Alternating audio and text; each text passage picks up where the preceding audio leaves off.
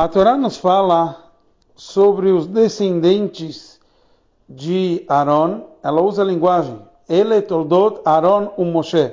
Esses são descendentes de Aaron e Moshe. E na prática, fala só os descendentes dos filhos de Aaron. Então Rashi nos traz Ele toldot Aaron e Moshe. Esses são os filhos de Aaron e Moshe.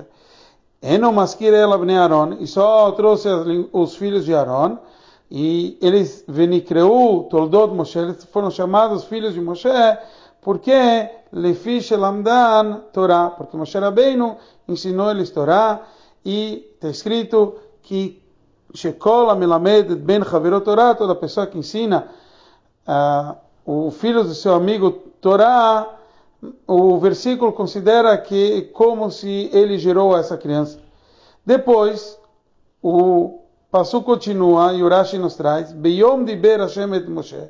No dia que Hashem falou com Moshe, então ele fala, Naisuele toldot shelo, esses viraram seus filhos.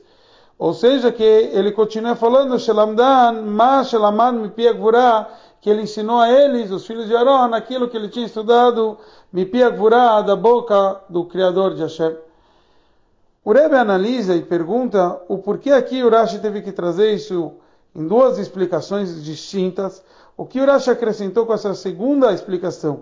Beyom diber Hashem et Moshe, no dia que Hashem falou com Moshe, é óbvio, tudo bem, tem que trazer que não, isso é na hora do, da, da Torá, que Moshe não ouviu Mipi Gvurá e não falou, ensinou eles Torá.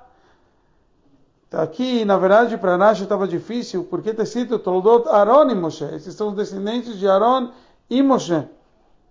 Aqui a gente encontra que Toldot Aaron e Moshe, descendentes de Aaron e Moshe, para nos dizer que não somente eram filhos de Aaron, ou seja, no sentido que Aaron gerou eles do novo, Moshe também não só ensinou para eles Torá, ele trouxe eles como se fosse do novo.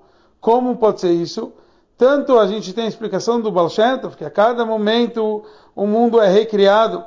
E também é isso que Rashi quis frisar, que como Matan Torá, como foi na hora do Matan Torá, por isso ele falou, Mipi Agvurá, da boca do, do Criador, não usou só a linguagem, ah, estudou Torá, é Agvurá, é a força do Matan Torá, que foi, é como se fez eles do novo. Quer dizer, Moshe Rabbeinu gerou os filhos de Aaron como se fosse do novo, não só por ter estudado com eles Torá, mas por ter estudado Torá e esse é o segundo acréscimo aqui do Rashi, como no dia do Matan Torah, como se fosse tudo isso do novo.